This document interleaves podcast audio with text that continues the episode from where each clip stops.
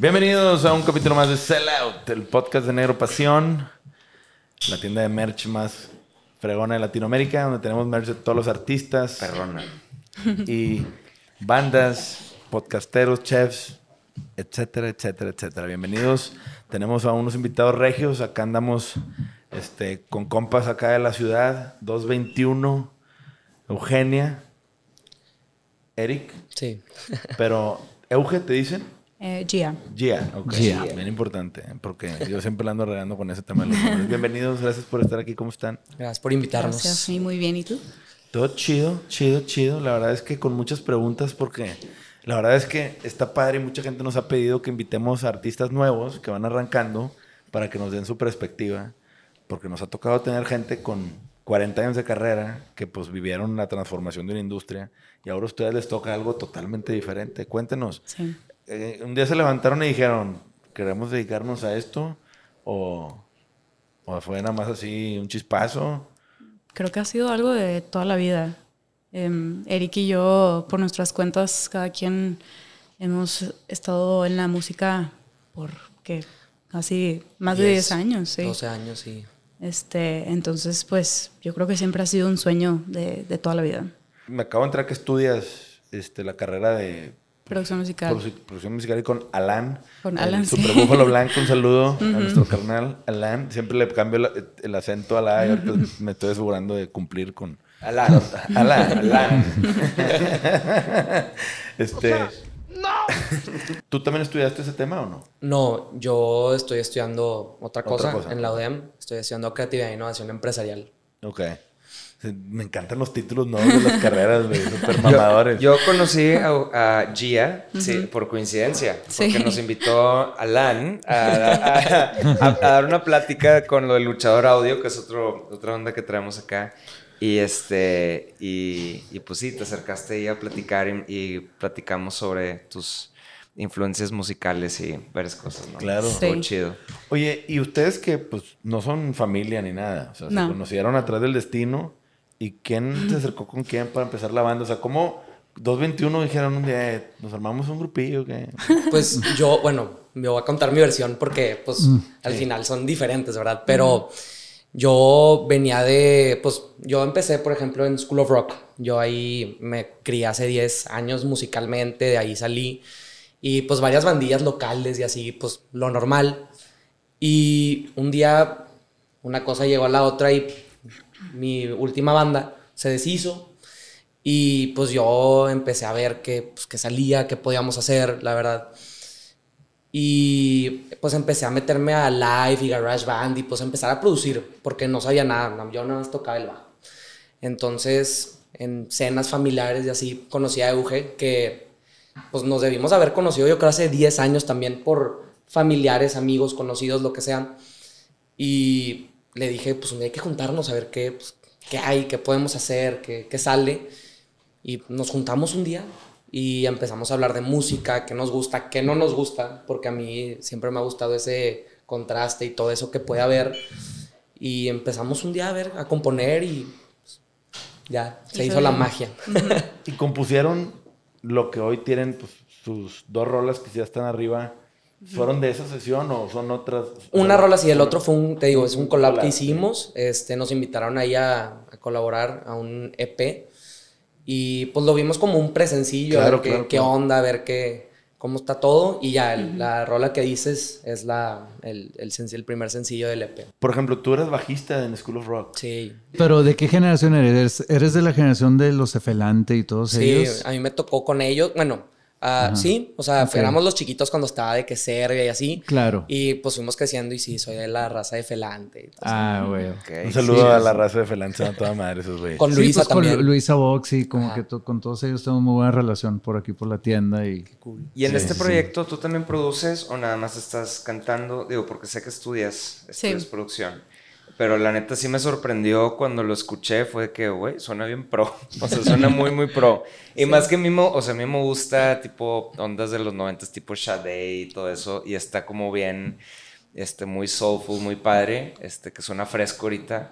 Pero sí me quedé pensando de que, órale, güey, o sea, que no sé este, si ellos se producen ellos mismos o si alguien les ayudó o qué onda con toda esa pues creo que tenemos la suerte de que tenemos un súper, súper gran productor trabajando con nosotros en nuestro equipo, pero también podría decir que Eric y yo pues coproducimos. Y una de las cosas que nos pasó fue que esta banda empezó, yo creo que el fin de semana que todos se encerraron por la pandemia, hace cuenta que ese fin dijimos, bueno, ya hay que empezar a trabajar, entonces, pues todo lo tuvimos que hacer cada quien en su cuarto. Sí, entonces, pues por suerte que yo estudiando esta carrera y bueno, ya también habiendo estudiado música antes, este, yo ya en mi cuarto, yo ya tenía mi micrófono y mi interfaz y ya sabía cómo usar Logic y, y eso facilitó un chorro las cosas, especialmente estando a distancia, porque pues nuestro productor nos mandaba una pista y pues yo podía grabar fácilmente en mi casa y mandarla de regreso y pues hacer ideas en mi casa y Eric también. Entonces como que eso facilitó muchísimo. Oye, y cuando dicen, ok, vamos a empezar a chambear, digo, empiezan como emprendedores, ¿no? Es emprender un negocio, un proyecto, ¿no? Y siempre es puras ilusiones y todo podremos, con madre y todo. Tocaron porcentajes de que vamos a ir 50-50 en todo, o el que componga se lleva las autorales y... O, todavía no sabe. O todavía no, sabe. Sí, sí, sí, sí, lo hemos hablado y desde el día uno, desde el día cero, la verdad, dijimos partes iguales todo, tú le sabes más a unas cosas, yo más a otras. Claro, claro. Nos, nos complementamos al final del día. Y es, que creo que es lo más sano, güey. Sí. Últimamente. Porque, güey, cuando empiezas a hacer un revoltijo, siempre va a haber un, alguien que si prende este pedo y rompen madres va a empezar la piedrita en el zapato a molestar. Es como dices tú, ¿no? Cuando hay dinero es cuando empiezan los problemas. Exactamente. El resentimiento. cuando no hay lana, no hay ningún todo pedo. Está súper Quédate tú con el negocio, hombre. no hay dinero. Y de repente, ¡pum! Un chingo de lana. Eh, sin foul, cabrón. No mames. Ese pedo también es mío. Sí, sí. Este... Oye, y ustedes, por ejemplo, que empiezan 50-50 juntos, obviamente tienen mucha experiencia, vienen, pues obviamente, como dices tú, con un background de uno, para mí, pues grandes maestros como Flip y pues todo el crew que tienen, Andreas, me toca un saludo a los School of Rocks, tipazos. este, y, y todo este tema es, pues ya empezamos y contratan músicos, van ustedes dos, los dos tocan en, vivo, en o Cómo, o sea, pues, ¿cómo está su line-up armado? Pues es que sabíamos que iba a ser un reto, siendo dos, la verdad. Entonces, entre que secuencias y tenemos dos grandes amigos. En la batería nos ayuda Lalo Quiroga, se llama. Y, lo, conocemos muy bien. Saludos a, saludos, a Lalo, sí, claro. y Elías también, guitarrista amigo de la banda. Sí. Y ahí nos contemplamos, nos ayudamos, perdón, nos complementamos y ahí nos ayudan. Pero ellos son músicos pagados, o sea, ellos nada más entran, o sea, no son parte de la banda. Claro, nada más nos ayudan. Sí, en vivo nos ayudan. Ustedes cuando empiezan empiezan obviamente a producir a distancia. Y ahí, ¿cuándo llegan y dicen, necesitamos un manager, necesitamos apoyo? Es que Fer estuvo ahí desde... Desde el día cero. Sí, o sea, yo creo que desde antes que yo. O sea, porque... Es que todo empezó porque nos conocimos Fer y yo en otro proyecto.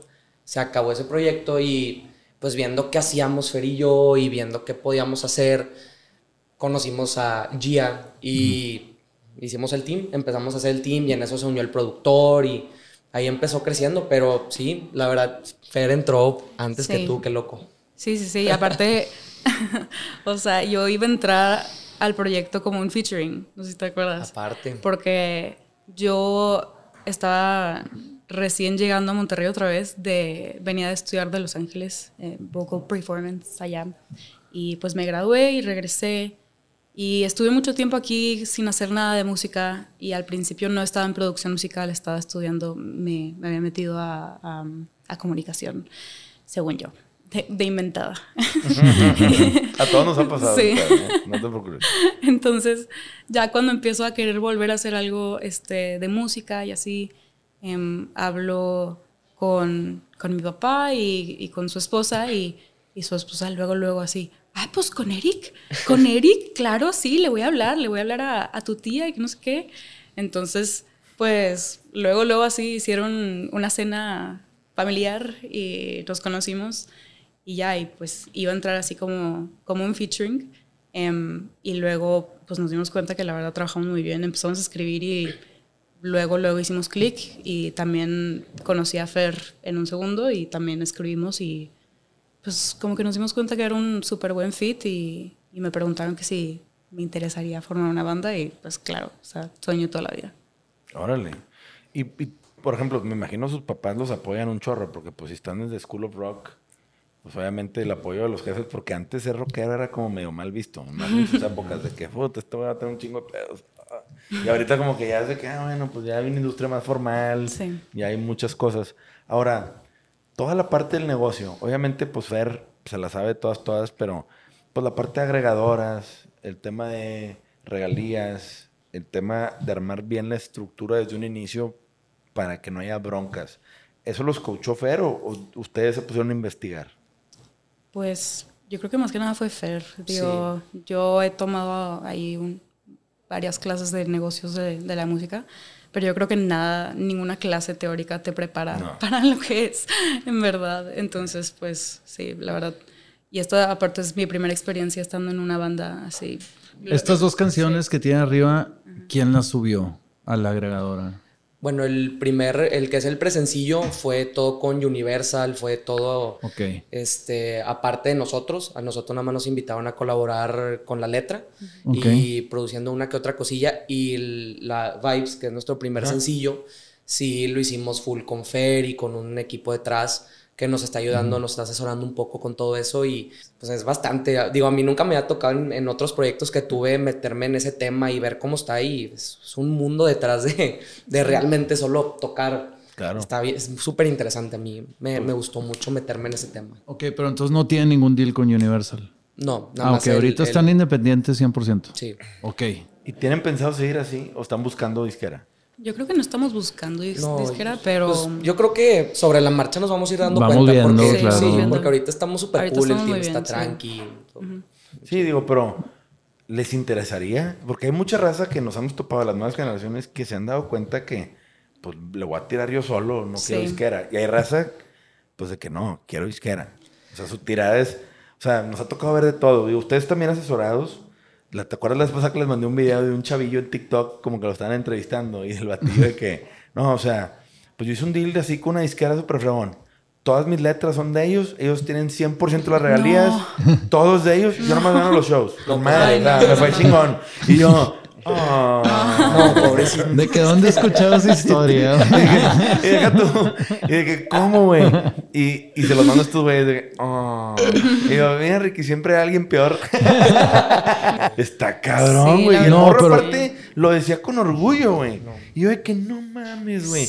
Si este güey la rompe, quiero ver el desenlace de este pedo en 10 años. Sí, sí, sí. Como no, nos dijo claro. Javi Blake, güey, siéntate 25 años en un proyecto, güey, después de estarle chingando, para que veas cómo madura, güey, y cómo los esqueletos del pasado te vienen a mentar la madre. Sí. Y es de que chetos, güey. Y obviamente a ustedes les tocó a Ricky y Arthur que pues la información no estaba a la vuelta de la esquina. Ustedes ven en YouTube y hay mil sources de información. sí. Pues antes era de que pues, la única manera de hacerlo era intentándolo, güey Ujú. y aprender a guamazos, ¿no? Ahora, ustedes obviamente ahorita tienen pensado, porque ahora la tendencia antes era sacar un disco completo, sacar 12 rolas, sacar un libro y promocionarlo. Ahora es un tema de sencillos, Sí. ¿sí? La música se ha vuelto muy desechable en muchos sentidos y la gente ya no presenta sus obras completas. Ya presentan pues, capítulo por capítulo, por así decirlo, ¿no? Ustedes lo están haciendo de esa manera. Me- a mí me da la impresión, digo, yo viéndolo desde la parte del negocio, ¿no? No sabía que era colaboración, o sea, no, no me había quedado muy claro eso. Pensé que ustedes habían invitado a alguien, o sea, más que nada era, era su rola. Y luego ya la, la segunda rola que sí se ve, pues como te dije, tiene una cantidad de views o de plays, pues hay un spread. Dije, ah, estos están jugando el rol de los sencillos. que madure, que agarre vuelo, entre otra. Y ahí es como muchos se van medio escalonados, ¿no? Sí. Ese es el plan. ¿Tienen más rolas listas? Pues definitivamente el plan sí es como ir creciendo poco a poco y sí tenemos otros sencillos preparados, Pero definitivamente una de las cosas de las que bondeamos Eric y yo era que nos encantaba el trip de los discos. Nos encantan, este, pues que las canciones se conecten entre sí. Los conceptos. Los conceptos, ajá. Entonces, pues dijimos, bueno, pues vamos a hacer eso. Entonces ya tenemos listo un EP em, completamente listo que eventualmente yo creo que al principio del siguiente año vamos a sacar. Ok. Este, y pues es un EP conceptual. Este, las canciones se, se ¿Cuántas rolas son? y sí. Son siete tracks. siete. ¿Ya está tocando en vivo o todavía no? Hemos Ya. tenido un par de shows en vivo. Sí, Tocaron en Exa, ¿no? sí, en Exa. ¿Cómo les fue con eso? O No, sea. Oh, con madre. sí, pues sí. Estuvo es que bueno. está- Se ponen bien chidos. Oye, ¿y ahí tocan covers para rellenar en su setlist o tocaron estas dos rolas y ya? No, tocamos el EP. Ah, y ok, que todavía no sale. sí. Ok, qué chido. Pues también nos sirve para reacción de la gente y ver qué tal, ver co- ¿Con cómo qué está el tema. aprenden más? o- Sí. Para pulirlo en vivo también, También para bastante. tenerlo. Sí. Y pues eventualmente ver si metemos alguno que otro cover también, por lo mismo que dices. Sí, para- porque por ejemplo para- Luisa toca una de Selena versión rockera, Amor Prohibido. Cuando estábamos en México en el Indie Rocks escuchando, de repente empezó esa rola y yo así todo pedo de que, ¿qué pedo, güey? ¿Dónde he escuchado ese pedo antes, güey?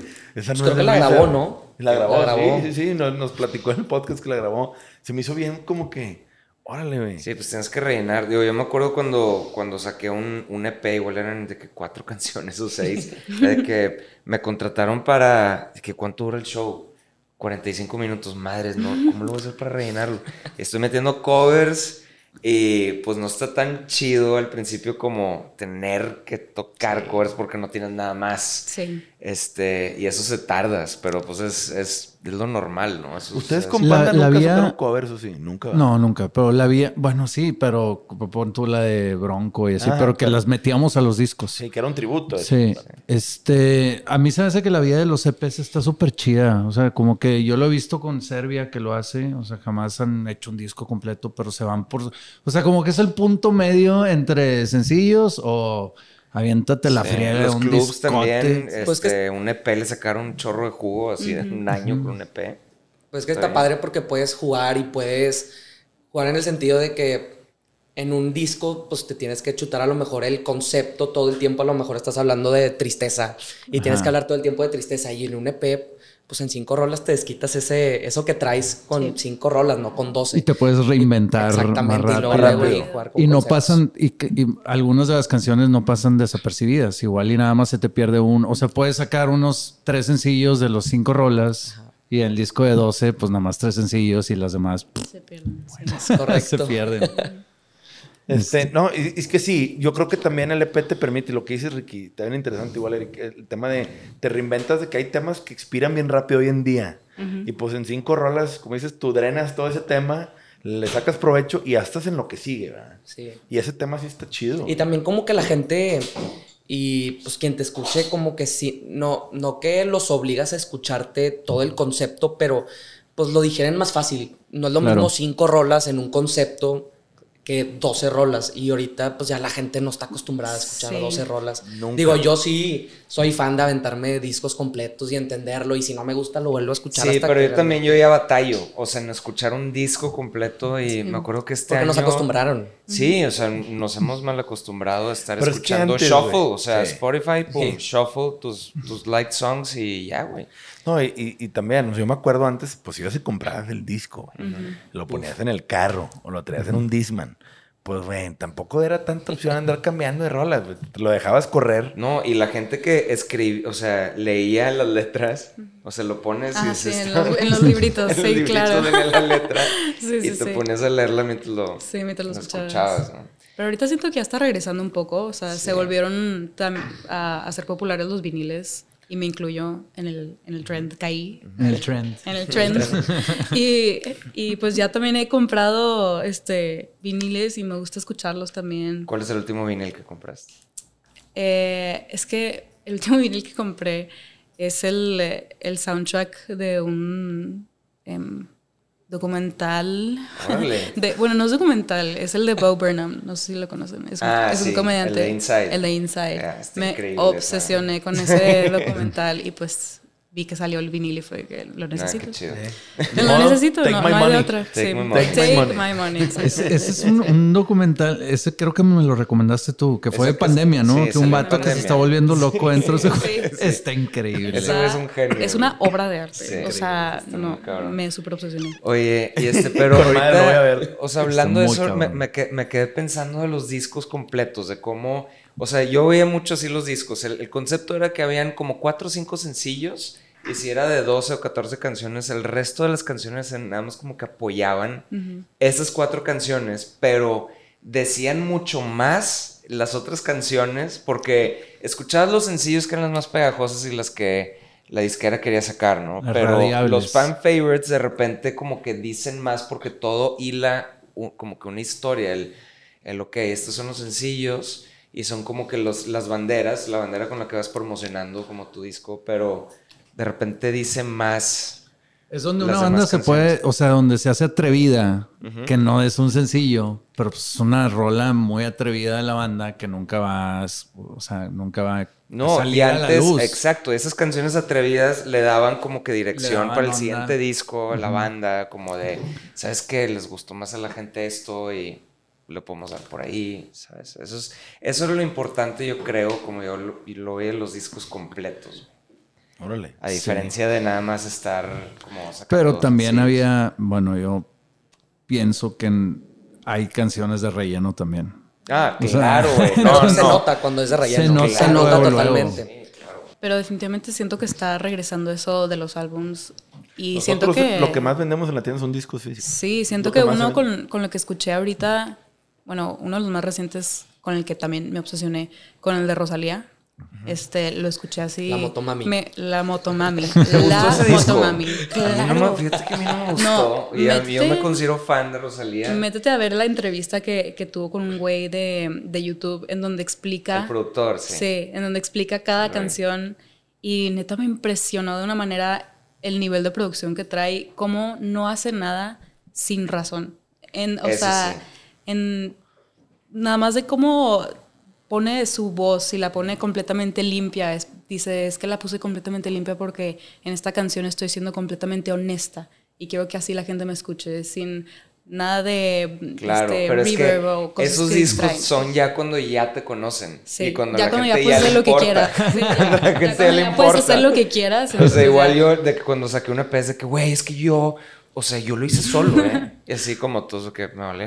I don't give a fuck. Claro. Yo, yo toqué la batería en esta canción, a nadie le interesa, güey. Pero eso está padre cuando ya tienes renombre y todo eso. Pero sí, se me hace increíble eso. Pero pues yo creo que darte un Rosalía. gustito con una rola, pues también no, Ah, no pasa claro. nada, ¿no? De que Para no me morir. encanta. Claro, no, y últimamente suena medio romántico, pero lo debes de hacer para ti. O sea, que a Sí, ti te guste. Es como Y- dice George Clooney, yo hago movies, una para el público, una para mí. Una para el público, una para mí. Ah, pues es que sí, ¿eh? Y, y así trabajan los actores. Los actores es, a ver, yo firmé un contrato porque quería hacer esta película que está en mi corazón y les tengo que dar de que tres de esas películas de Chicles, relleno, de esos que hace Nicolas Cage ya, de que B-movies. sí. Entonces les das tres de esos y uno para ti. Pero a lo que lo, te lo, lo puedo hablar a esto, este, es lo difícil a veces de las bandas, de que le tienes, o sea, uno se quiere dar el gusto de hacer algo, pero tal vez no sea el gusto del integrante. Entonces, de repente hay veces que hay una negociación en Sí. gustos musicales y sale algo que de repente ni tú ni yo. O a veces que, bueno, este te lo doy a ti, es gusto. Y a veces, ¿ustedes cómo funcionan con eso, con sus gustos musicales de el estilo y afloje de, Es que de sí. producción? Por ejemplo, es que nosotros sí estamos muy diferentes. La verdad, sí nos gustan cosas muy. Bueno, ella, pues ya un poco tipo la Rosalía y Taylor Swift de 1975. Y yo soy todo lo contrario, de que soy punk rock y también me encanta el rap. Y últimamente, por ejemplo, me ha dado mucho por escuchar el folk. Entonces, estamos como que muy diferentes, pero también estamos en muchas cosas como que sí hacemos clic. Por ejemplo, también la vez pasada, no me acuerdo de qué artista estábamos hablando, que dijimos, queremos sonar así de que con su concepto y con todo lo que hacía, no, no te acuerdas de quién estábamos hablando, de Patch Mode o Ah, es Roxette, que algo así. Todos queremos Y- ser de Pitch Mode. Todos. Todos. Bueno, muy pocos rockeros que no, que dicen pero es que Depeche Mode es como la banda. Y hemos encontrado la manera de nuestra música meter ciertas cositas como que encontramos la manera de por ejemplo, Gian nos dice, es que quiero meter unas voces así y le decimos, sabes que a lo mejor aquí no, aquí quedarían más cool y tipo nos damos ese gustito, por ejemplo, a mí algún baseline acá súper progresivo, porque también me gusta, por ejemplo, mucho el progresivo y no queda ahí, entonces me tengo que esperar a lo mejor a otra rola, pero sí darnos como que a veces ese gustito Sí. es... Pues que también es, la manera de ser auténtico también. A la hora de hacer una rola y de hacer arte, de cierta manera, es, Sí. güey, pues es lo que traigo adentro, güey. Y eso es lo que quiero. Últimamente, pues es un canal de escape que Sí, lo traducen a rolas. Y el serte infiel a ti mismo, güey, para complacer a alguien más, pues es medio que la primera traición en un artista, güey. Definitivamente. Pero mucha gente, mu- muchos artistas Claro. lo hacen A y ver, adiós. Pero te voy a decir una cosa, desgraciadamente es que para mí ellos no son artistas. correcto. Porque van en contra de lo que realmente es hacer arte. Tú ves a la raza, y lo digo con mucho respeto, pero hay mucha gente que son TikTokers, tienen chingo mil followers y los ponen a cantar, güey. Ujú. Y para mí es de que, güey, chatos, no le pierdan el respeto a la industria, que hay gente que deja el alma, güey, en las rolas. Te guste o no, ¿verdad? Sí. O sea, y, y creo que ahí es el tema de, la onda artística, güey, pues sí, a lo mejor tendrás que ceder en algunas cosas mientras no mates el alma del proyecto, güey. Sí. No vendas el alma al diablo, como dicen, ¿no? Este, y creo que ahorita, pues mucha música es plástica, güey. Muy desechable y Sí. por eso se ha hecho más fácil y más sencillo el que cualquiera puede hacer una canción, ahorita grabo y mañana ya está en, en todos lados. No, pero yo sí puedo escuchar, o sea, yo, escu- yo escuché su, la, de, la de Vibes y sí me llamó mucho la atención, me gustó mucho la producción y vi que, que sí, que estaban hablando de cómo metieron sonidos ASMR y tal. O sea, luego, luego se ve que le, que le echaron cariño en ese sentido, o sea, que se tomaron el tiempo y Sí. que, que está chido. Definitivamente quisimos hacer algo que, pues esta, yo creo que Vibes fue la canción de darnos el gustito a nosotros. Sí. Y, y siento que al principio cuando empezamos a escribir tal vez era un poco más difícil el hecho de que tenemos eh, gustos diferentes, pero ahora que ya finalmente siento que ya encontramos pues como nuestro sonido, por así Claro, decirlo, claro, ¿no? O claro. sea, de que nuestro Bueno, es que sonido... también lo estábamos conociendo. Sí, O sea, pero ahora que estamos, ya tenemos nuestro sonido, ahora yo que soy mucho más popera, puedo escribir algo y si suena muy pop, digo, no, esto ya no, aunque me guste a mí, digo, esto ya, esto ya no me suena, esto ya no... Ya no es esto 221, es, ya o no es no es 221. nosotros, exactamente. y ahí es cuando le hablo a Eric y yo, a ver, Eric, ya, métele lo tuyo para que ya empiece a sonar Están como los encontrando dos. su voz como Sí, banda. Suena exacto. muy cursi, pero sí, es difícil. Qué es padre, difícil. qué padre, padre, ¿no? descubrimiento, todo Sí. eso, todo ese rollo. Sí, como Claro que, que sí. hacerle una honra a la, a la marca que vaya empezando a agarrar su propia. Pues es que, güey, pues es que es como todo, güey. Si tú realmente te vas a vender como un, como un, en un género, con un concepto, pues no te puedes andar saliendo por la tangente, güey, como a diestra y siniestra. Tendrás que encontrar formas, ¿verdad? Y luego Este, también, su- o sea, encontrar nuestro sonido y al mismo tiempo dejar suficiente espacio para poder evolucionar y no encasillarnos.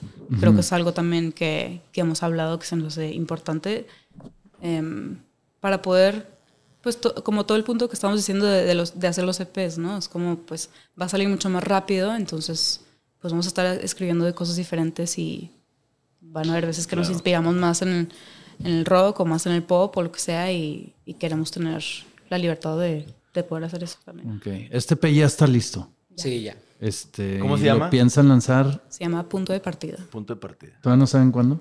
Pues a principios del siguiente año. Ah, principio, ok, principios del siguiente año. Y no se, y no se desesperan de repente, así. O sea, no se Que ya lo quiero Sí. sacar. Híjole. Sí, güey. Tenemos dos música- años así. Pero me está- Dos años. Dos años Madre, así. yo llevo uno con música guardada y estoy eh, pelándomela por. Sí. O sea, tener ¡Que me escuchen! Pero, pero, Que me escuchen. pero sí, no, qué bueno que se están esperando porque las cosas hay que hacerlas ordenadas. Sí. Claro. A veces, a veces Arturo aquí se me, Sí, se me ajá, sí. Algo que le hemos aprendido a Andrés es de no, o sea, no estar, no hacer las cosas tan chileramente, porque pues son nada más como balas que, de salva que. Yo soy igual. Y yo creo- le pueden preguntar a Fer. Pero es que es normal como artista. siempre tiene lo que primero que quieres que hacer es ponga orden, güey, en el- Mira lo que en- hice en cualquier lado. Sí. ¡Mom! Exacto. I did it, mom! I did it. Tenemos un maner que nos decía despacito que traigo prisa. Así. Pues sí. Y ahorita a final de año es de- van a componer un- más para lo nuevo Ya, o ya Ya estamos, estamos ya están en- componiendo lo nuevo. Sí, sí, ya estamos. Estamos en preproducción ya. Ya en preproducción. ¿Y cuántas rolas tienen ahorita ya en pre? También son 6, 7. Ok, es otro EP. Sí, Sí. la. Ok, o sea, ya están haciendo el EP número 2 y todavía no Sí. sacan el primero. Qué chido. Sí. Porque, güey, eso es parte también del- de la secuencia de las Pues cosas. no parar, no frenarnos. Exactamente. Porque Sí. imagínate que a lo mejor hubiéramos sacado el EP hace dos años, cuando ya estaba listo, y sacas todo el material y ahora Y qué ahora haces. Y más que se había frenado todo el mundo, no es como que nos podíamos parar ahí a tocar en donde sea, no se podía y Sí. como que Sí, no era el timing, no estaba ahí. no. Sí, y muchas cosas en esta industria son de timing. Ujú. La neta, güey. Sí. Y eso jala bien raro, güey. Pero a veces esperarte y, y que baje la marea y checar bien cómo está la onda y órale. No, pues es que toda esa estrategia, o sea, malamente aquí, eh, o sea, le da un muy mal nombre, tipo, eh, proyectos tipo Ed Maverick o así, que es como, no, pues yo en mi, en mi cuarto hice una canción y... Rompí y, madres. Pues se hizo viral y no sé, ahorita ya estoy tocando millones de gente y no sé qué hacer y la veo. No, o sea, es como, eh, y eso no sé, o sea, sí, de que Bon Iver o cosas así, de que gente que le fue, pero lo, lo normal es Se empezaron a tatuar la la, cara. flojera, la flojera, sí. Lo- no, pero la flojera de hacer la estrategia, o sea, esperarte, hacer estrategia, tener que hacer un chingado TikTok, tener que, tener que hacer un live no de que, oigan, hello, bueno, mi canción trata de un, estaba bien triste, entonces, pues, ¿de qué, de qué trataba? Y no sabes ni de qué se trata porque son las 7 de la mañana, no sé, güey, eso está ojete todo eso, pero, pues, lo tienes que hacer. Pero vale la pena. la- Yo Sí. creo que al O sea, final sí. del día sí.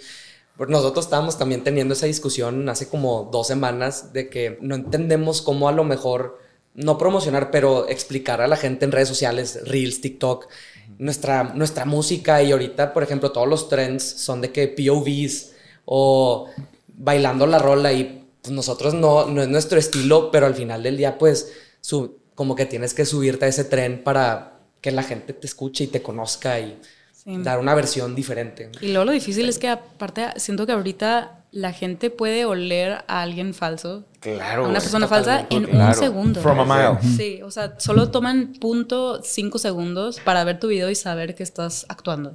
Entonces, creo que en, esta, en este tiempo que hemos tenido que aprender a, a empezar a estar en el público y hablar en la cámara, que era algo que yo nunca había hecho, que Eric tampoco. Menos yo.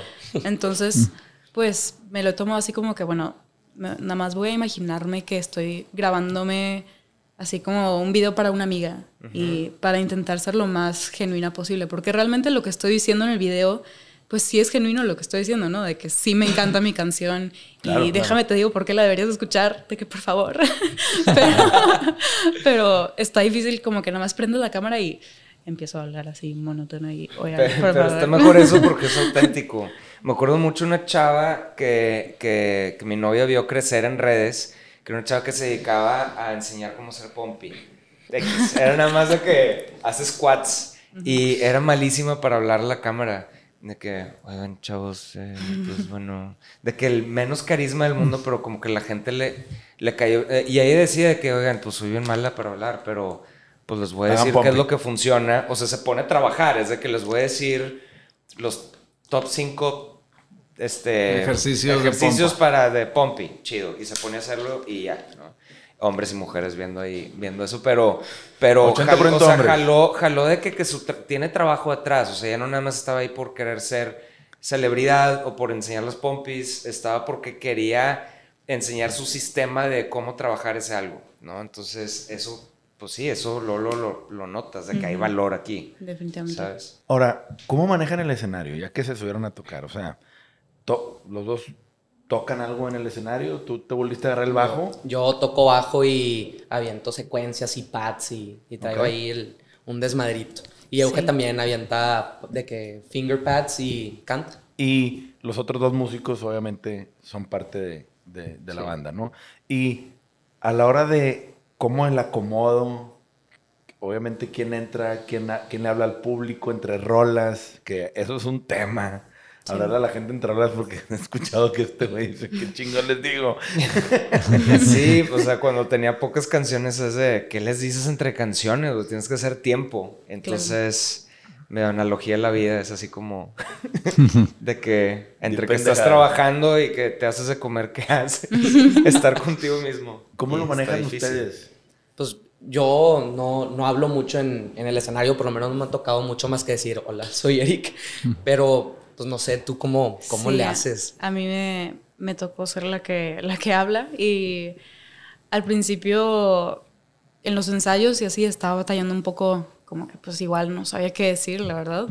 Em, especialmente porque nunca me había dirigido hacia un público. Entonces, pues la solución fue, bueno, a ver, voy a escribir lo que quiero decir y ya que tenía eso escrito, lo practiqué y lo practiqué hasta que me salía naturalmente y ya tal vez si no tenía que decir exactamente las palabras que había escrito, pero pues ya había practicado tanto que pues se me hizo muy normal este y también creo que fue porque me he subido a muchos escenarios este de toda mi vida, pero creo que esta vez em, fue la primera vez que realmente me sentí muy segura y, y como que se me, se me olvidó, nada más cuando me tocaba hablar empezaba a hablar y, y ya. Fluyó. Fluyó, orgánico, sí. y qué padre. Sí, que- pero eso, eso en el yo creo que es porque hiciste un Tú no trabajo. cantas nada. Sí, Yo tampoco, chócala.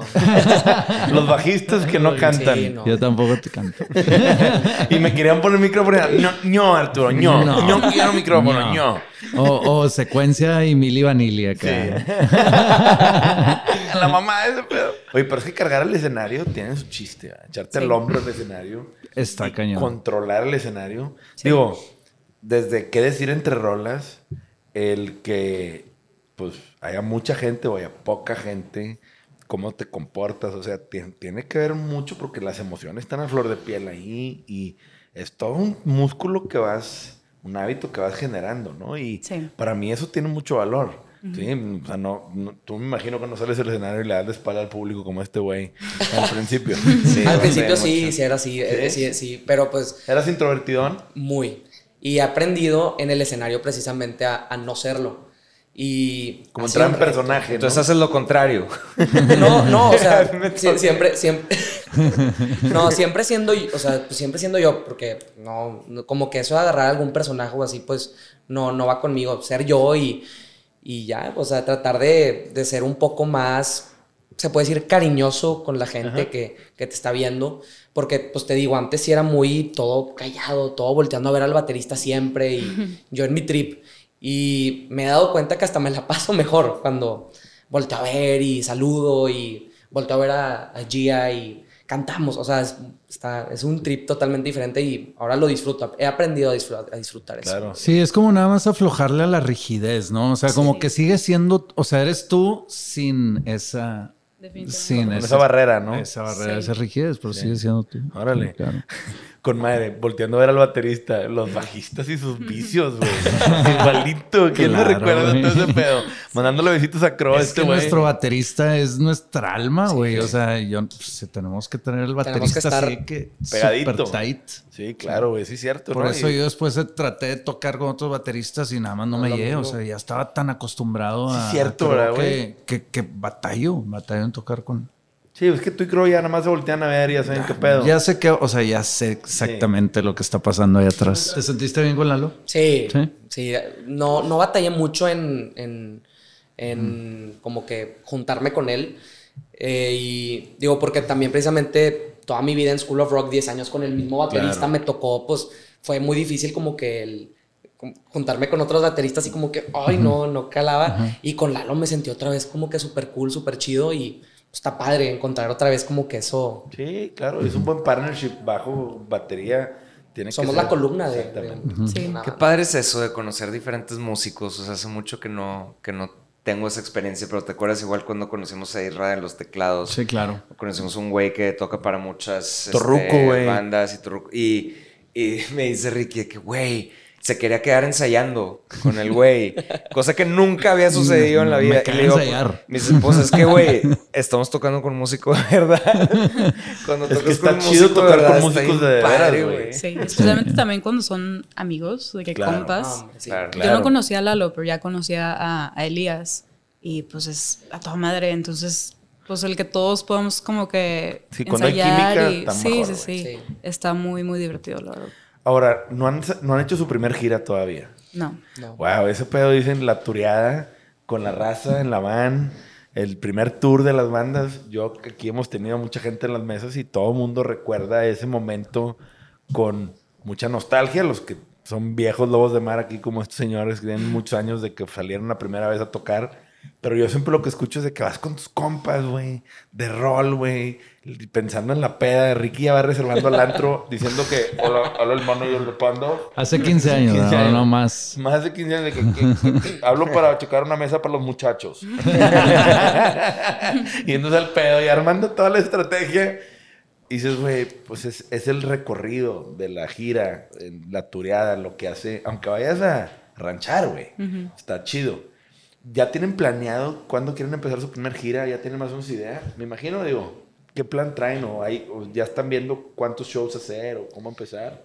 Pues yo creo que sobre la marcha. O sea, sí tenemos el siguiente semestre ya ahí unos festivales confirmados que vamos a estar anunciando poco a poco, pero pues, sobre la marcha ir viendo eso. No nos, por ejemplo, lo que dices de fiesta y todo eso, no nos tocó a esa escala lo del tour, pero nos fuimos a grabar hace que año y dos, un año y medio, dos, nos fuimos a grabar a, a Austin y también estuvo padre la experiencia de pues Claro. con el team, la raza, ir de Claro. ahí, ir de peda y pues está padre. Y de ahí salen un chorro de ideas y cosas y También. vas puliendo todo. Fuimos a grabar dos rolas y de ahí salieron las otras rolas que acabamos grabando para el EP. Sí. Es que eso es, padre. Ahora, ¿cómo, ahora, ¿cómo se hace promoción? Digo, nosotros eran, pues, dinosaurios, hacíamos promoción de una cierta forma con medios muy tradicionales de tele y revistas y en la, Sí. en la revista Sí. quinceañera y esas cosas. sí, sí. Todo Eres, mal. sí, eres. Pero, sí. Pero ahorita, ahorita, ¿cómo, ¿cómo se hace? Es que estamos fuera de esto más desde hace Redes tiempo. sociales y TikTok. Ahorita y- mucho de redes. haciendo entrevistas en la radio y en, Sí. para periódicos y revistas. Claro que mucho también es redes sociales. Ya se le agrega una Pues yo creo gran que el parte. 70% de redes. 70% de 100%. redes. Estar posteando todos los días, todo el tiempo. Pero Es- tienen un es- calendario así o algo de, de- de que hoy toca hacer live, ¿se cuenta? Sí, tenemos, o sea, sí nos administramos eso de hoy toca subir post, hoy vamos a subir reels, hoy de que TikTok, a lo Sí. mejor hacer un live y sí, sí tenemos eso como que muy bien administrado. Bueno, pues es que está padre eso que mucha de la promo la puedes hacer en tu celular, entonces lo puedes hacer en tu casa. Sí. Antes sí nos íbamos un mes, o sea, nos mandaban un mes al DF. Sí, cada vez que era un mes, mes y medio. A veces un mes y en medio, Sevilla. sí, De gira de medios. de gira de medios. Sí. Wow. Y todos los días a las 5 de la mañana llegaba una van por estos güeyes. Y era lo que más nos, nos cagaba de, de- de la música. Entonces, qué padre que ya está cambiando un poco más, más friendly. Oye, Sí. parece que Mamá, es estoy fácil. trabajando en tu cuarto. Increíble. Sí, Mom, The Meatloaf. No, Oye, pero- parece que está fácil, pero en serio sí tiene lo suyo. Sí tiene su chiste, Cuando, ¿no? cuando Claro. empecé a hacer todos estos videos de TikTok y cosas así, le tuve un... Encontré un respeto nuevo para todas los influencers y así que hacen contenido, o sea, que viven de hacer contenido. No me podría imaginar, o sea, vivir de hacer contenido de no solo postearlo y que se vea bien y que se escuche bien, pero también todos los días crear ideas nuevas, ideas nuevas. O sea, es Está cañón. demasiado. es- Órale, es que sí, porque obviamente mucha gente cree que es muy fácil, pero sí. conectar con una audiencia y estar gestionándola y obviamente alimentándola de contenido Sí. y compartiendo, pues es un hábito y es, no es una carrera de velocidad, es una carrera de resistencia. Sí. Este tema en la música es de terquearle y de terquearle y de dejar el alma en la cancha, güey. Porque la raza que no está dispuesta a realmente romperse la madre como Dios manda, muy difícilmente va a tener una oportunidad de veras Sí. en la industria, de ser escuchado y de llenar auditorios nacionales, etcétera, ¿no? Pero, y, y el tema en una banda es que todos tienen que estar en ese canal y Sí. todos tienen que buscar ese mismo fin y todos tienen que pedalearle, ¿verdad? Sí. Ahora, ustedes ya tienen 221. ¿Por qué 221? ¿Porque nació en 2021? No.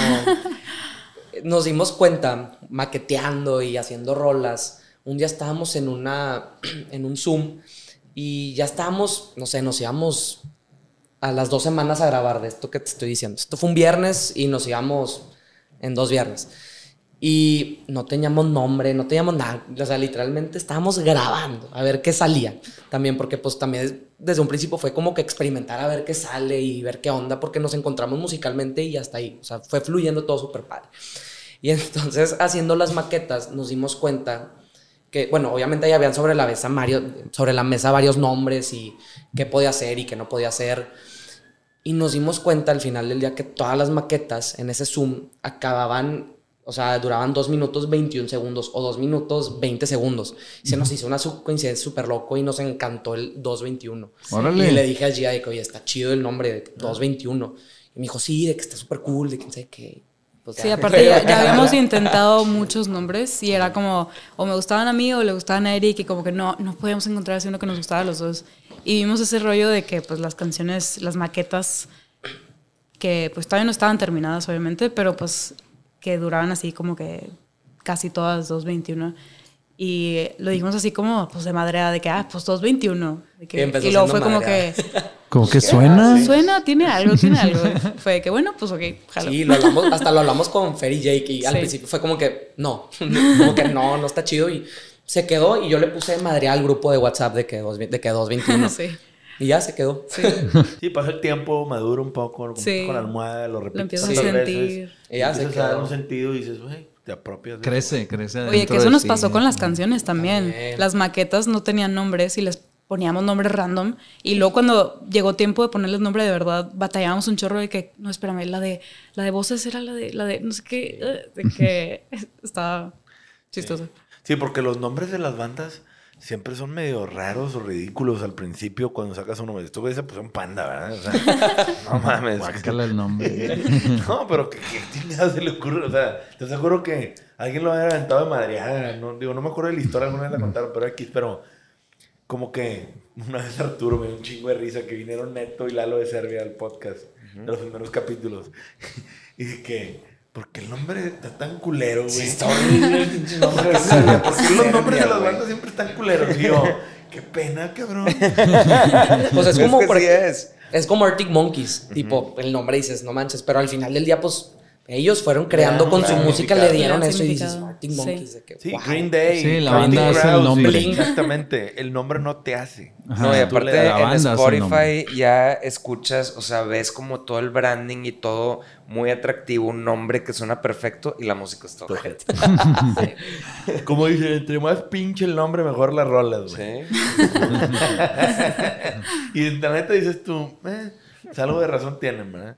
Este... 222 está chido, no nos, Sí, no sí, No, mí sí No, me no, no, no, no. Pregunto porque es un nombre que a primer yo, yo, yo me imaginé que cuando llegaron con Fer les iba a decir, ¿qué pedo? Pónganse a componer, güey. Del nombre. Y ya como dices tú, lo vas como dejando y va agarrando bolillo y va, se va tejiendo. Fue lo último que vimos, te digo, fue eh, Sí. súper raro, sí. Nunca le dimos importancia. Yo, Sí, sabíamos que eventualmente algo iba a salir así. Ahora, ustedes dos en sus redes, ¿operan independientes? ¿Operan junto en 221 o las dos cosas? Tenemos Eh. pues la, la- el 221 el- el- del grupo y tenemos pues nuestras separadas. Yo pues me puse 221 Eric.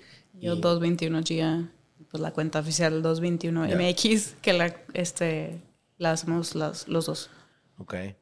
Este, y, por ejemplo, ahora en el EXA, cuéntanos un poco. Obviamente, yo sé que Fer ahí pues tuvo mucho que ver con algunos artistas. Obviamente entran ustedes al roster de EXA. ¿Y qué onda? Cuéntanos. o sea, ¿Después de quién tocaron o antes de quién o cómo estuvo? ¿Cuál fue la experiencia de ustedes? Digo, porque por lo que escuché les fue chido. Sí, creo que tocamos justo antes de Lazo, ¿no? Sí, de las, creo que fue Paul Grange y luego Lazo. Creo que fuimos nosotros y luego una última persona que no me acuerdo quién fue. Y luego ya empezó Paul Grange y luego Lazo y así. De hecho, fuimos uno de, fuimos los únicos que tocamos así en vivo, ¿no? Sí. Y también y los Nosotros claxons. y los Claxons fueron los únicos en Sí, vivo. Claxons. Y, y tuvimos también, este, pudimos tocar, creo que fueron cuatro canciones. Cuatro canciones, sí. Sí, a diferencia de todos los demás que estaban con dos y, y así, que eso pues fue una Qué oportunidad súper, súper increíble. Ese sí. tiempo claro. se aprovecha, Sí, cañón. Claro, que Sí, te den claro. más espacio siempre es súper valorado y sobre Sí. todo cuando vas arrancando, güey. Sí. O sea, que te den esa oportunidad de tiempo en escenario siempre es algo bien chido y hay que romper madres y aprovecharlo, güey. Exacto. Y O ver la reacción de la gente, digo, que no te conozca y, y ver que se emocionan como tú te emocionas, es priceless, Priceless. la Sí. verdad. Que corren una rola ustedes, que ya cuando estén tocando, que... Sí, ¿no? La Chido. interacción de energía en- entre público Sí. está chido. Sí. Oigan, y ahora, en, en el tema de colaboraciones. Hoy en día las colaboraciones están a todo lo que da y su primera rola fue un- una colaboración. ¿Han pensado en hacer colaboraciones para poder hacer un ramp up y que, pues obviamente eso siempre ayuda a los números de las bandas que van empezando? ¿O no han tenido chance de llegar ahí a ese punto? Porque siempre invitar a hacer un featuring Sí. a alguien, pues obviamente siempre genera un buen punch en el buen sentido, o que alguien te invite a colaborar, este, pues siempre hay buenos números en ese aspecto. ¿verdad? Más bien, la pregunta, ya sé a dónde vas, pero ¿el primer EP tiene, ¿tiene colaboraciones? No. No. Y piensan en el, este segundo EP que están componiendo, piensan... Creo que la verdad no, no hemos hablado de eso, pero pues no sé, creo que como vamos empezando, creo que tenemos más en mente como que establecer Poner el nombre Sí, de la creo que, y banda. creo que, Creo que hacen bien, sí. sí, sí, sí. Creo que- Aunque sea más lento el crecimiento haciendo eso, pues a lo mejor, digo, es que son estrategias últimamente. Sí. Yo me acuerdo de Priscila Orfanos, Prixio, toda madre, la esposa de Sánchez, canta cabrón. Y ella lo que nos dijo aquí en el podcast una vez que a mí nunca se me olvidó, güey. De que, güey, es que yo cuando empezaba mis números de Spotify siempre los estaba viendo. Y pues como todo proyecto, vas creciendo y luego te estancas, luego vas creciendo. Dice, güey, yo me frustraba cabrón con los... min-". Y dije, madres, güey, es que sí, es como tus followers, ¿no? Eh, tus monthly listeners, ¿no?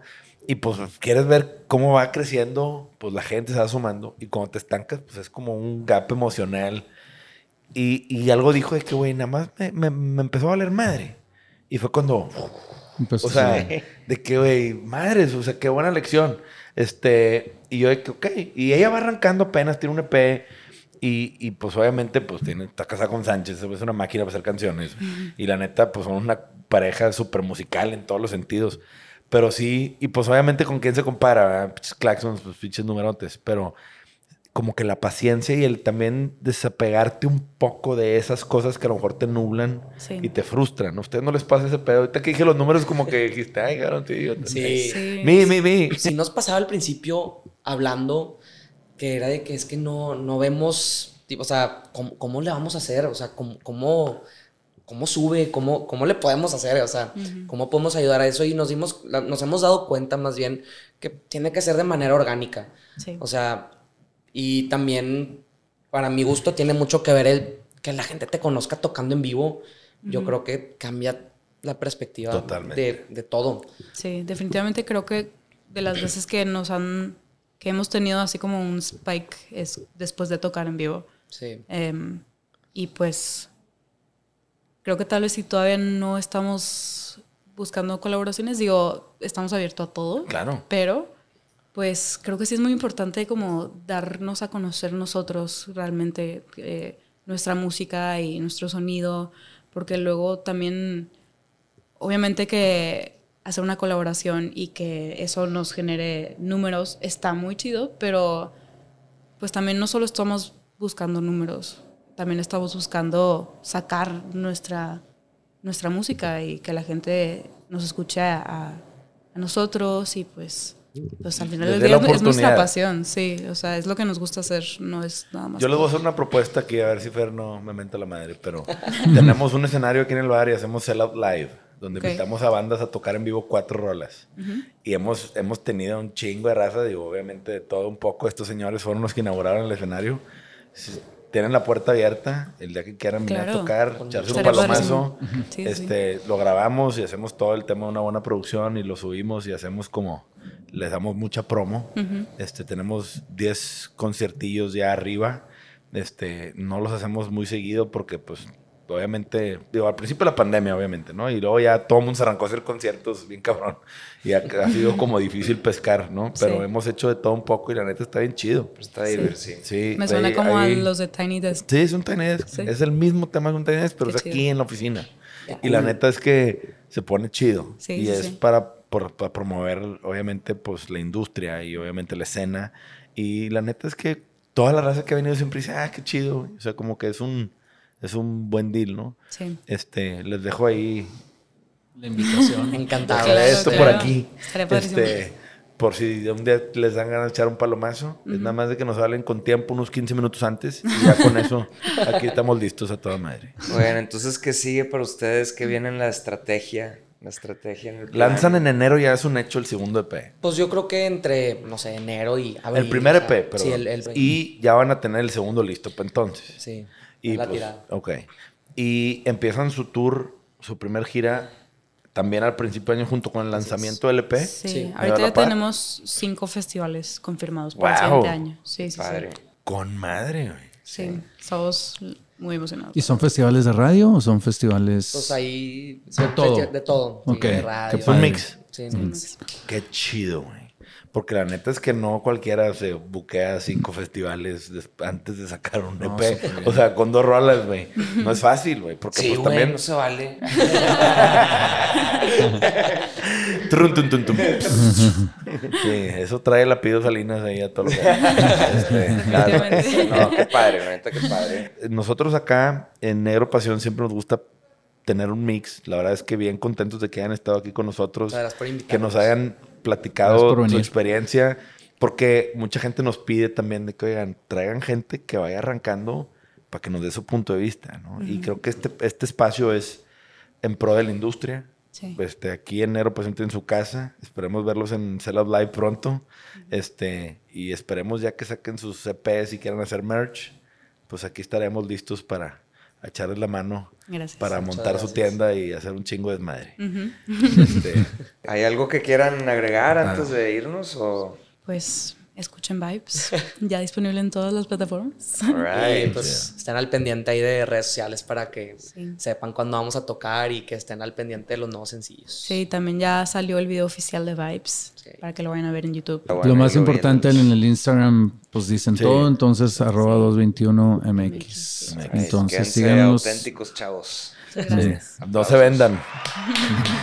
Esto fue un capítulo de Sellout. Hasta la próxima.